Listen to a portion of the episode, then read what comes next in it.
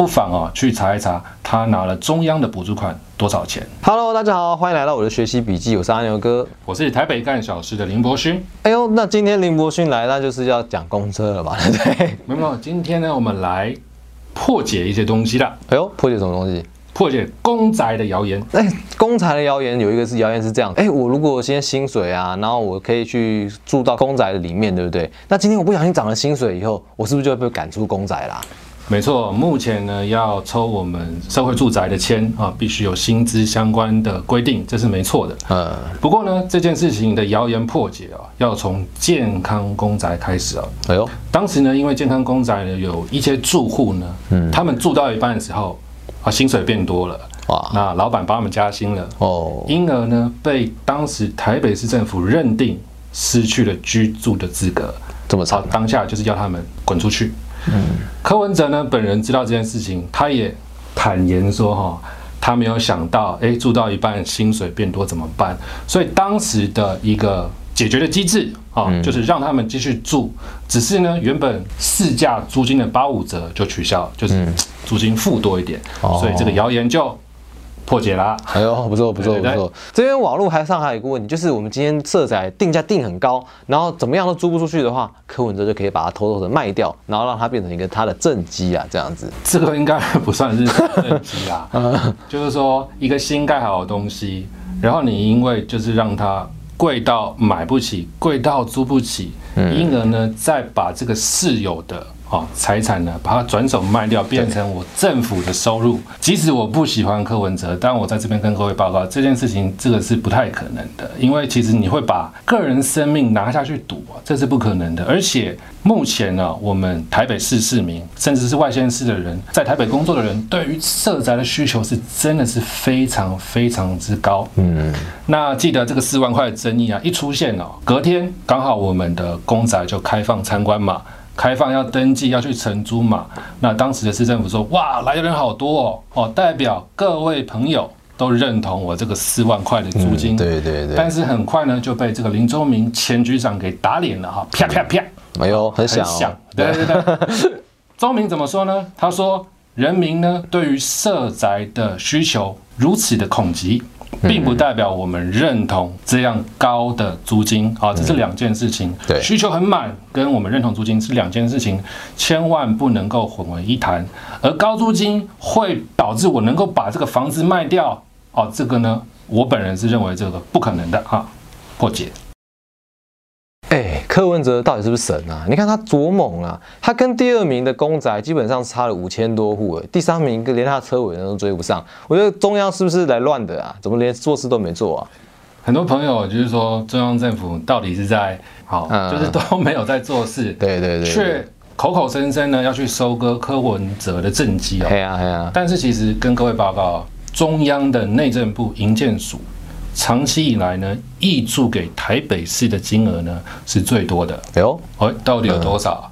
我先从第二名开始讲好了。嗯我们的新北市政府啊历年来哦，新北哦拿了内政部二十三亿的补助款。哦，盖刚刚您刚刚讲的这个数字啊、对对对，那第一名台北市呢？台北市政府历年来哦拿了四十六亿新台币，嗯钱拿得多，天经地义，本来就要做的更多啊。哦，而且哦，大家还记得吗？之前盖的最漂亮的健康社宅，很多人去抽签抽不到的健康社宅，光是健康社宅哦就拿了内政部营建署十七亿新台币的补助。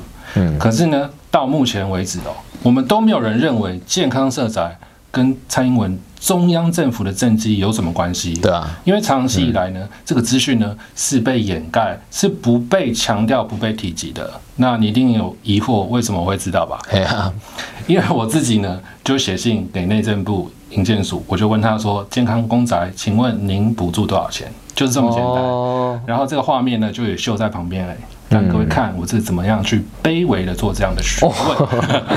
嗯，对，哎，那所以这样讨论起来啊，地方跟中央政府的政绩没有办法这样子二分嘛，对不对？地方首长真的对于这个都市更新的计划重要吗？地方首长当然重要，嗯但是比如说我们都是地方首长对，我们有一样的能力，我们有一样的想法之后，但是有个重点啊，就是你拿的这个补助款就是比较多嘛。对，本来做比较多比较好是天经地义的事情啊。嗯，当我们哦用那种比较政治的观点，硬要分是中央政绩还是地方政绩的时候，很容易呢会往往看不清楚事实。嗯，所以呢，如果大家还认为柯文哲是神的话，不妨哦去查一查他拿了中央的补助款多少钱。嗯，破解。哎，那还有一个大家很重视的问题啊，就是自偿率的问题，大家吵闹哄哄的吧？柯文哲的自偿率有一百趴，公家建设真的可以去做这种操作吗？呃，根据这个市议会的可公开的资讯揭露、哦，本次呢，明伦社宅它的自偿率是百分之一百零二。哦，那当我们哦要用自偿率去思考某项公共政策的时候，很抱歉，台北捷运呢不可能会发生，台中捷运以及高雄捷运都不可能会去发生，因为我们一旦一开始呢用这个公共工程能不能够自我回收来去思考它的话，它一开始呢就负担的成本就是很重，就会死掉了。嗯，然后这些成本呢转嫁给租房子的弱势，对我觉得这个也是很不符合道理的。如果我们用一个能不能回收去看待一个比较偏福利政策、社会政策的议题的时候呢，其实这些成本是还要大家必须来承担的。那为什么是一百零二？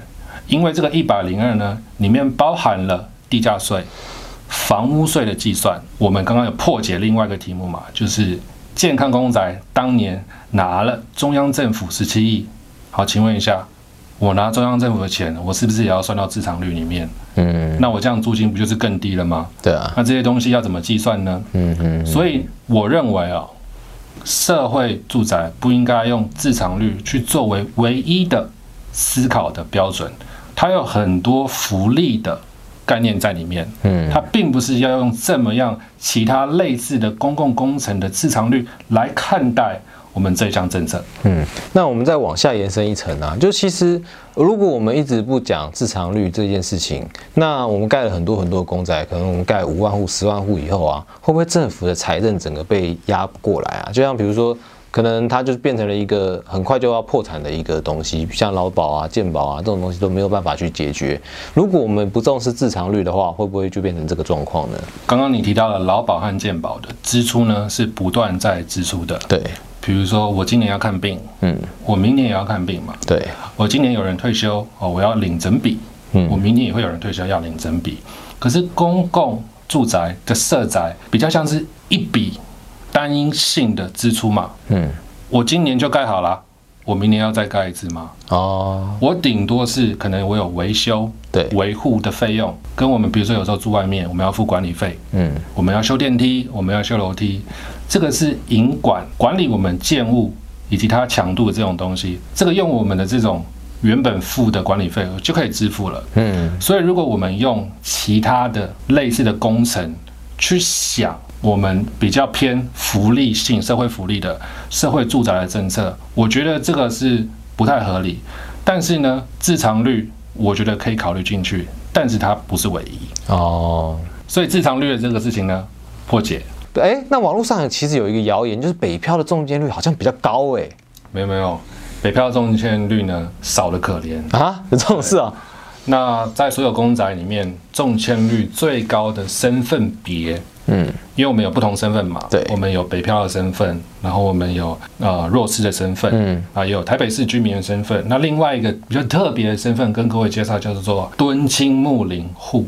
哎呦，这什么东西？敦亲睦邻户的身份，各位没听过吧？嗯，在我们现有的法规里面呢，我要抽公仔的人是不可以拥有房地产的，嗯就我们家是不可以拥有房地产的。嗯，可是很奇怪的现象发生哦，为什么住在公宅旁边这些人明明有房子，他却还可以抽公宅？嗯在这边跟各位破解啊，这件事情就是说，你只要有一百块的新台币呢，你明明就是住在这里的人，你就可以用这一百块的新台币到户政事务所去申请分户，等于是跟你的爸爸妈妈做切割。对，此时你即便是住在这，你却可以拥有敦亲睦邻户的双倍的抽签资格，你就硬生生的比这些北漂啊，比这些外地的人啊多了两倍的签。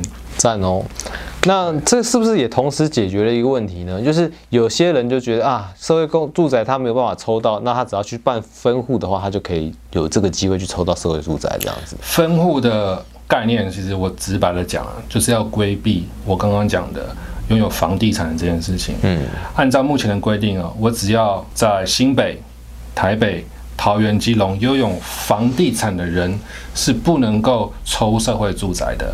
那刚刚讲的分户呢，就是说我原本就已经有房地产，但是呢，我跟我的儿子做切割，嗯，儿子或者下一代去申请分户来达到切割的效果，而自成一户，而获得我刚刚讲了敦亲睦邻户的双倍资格。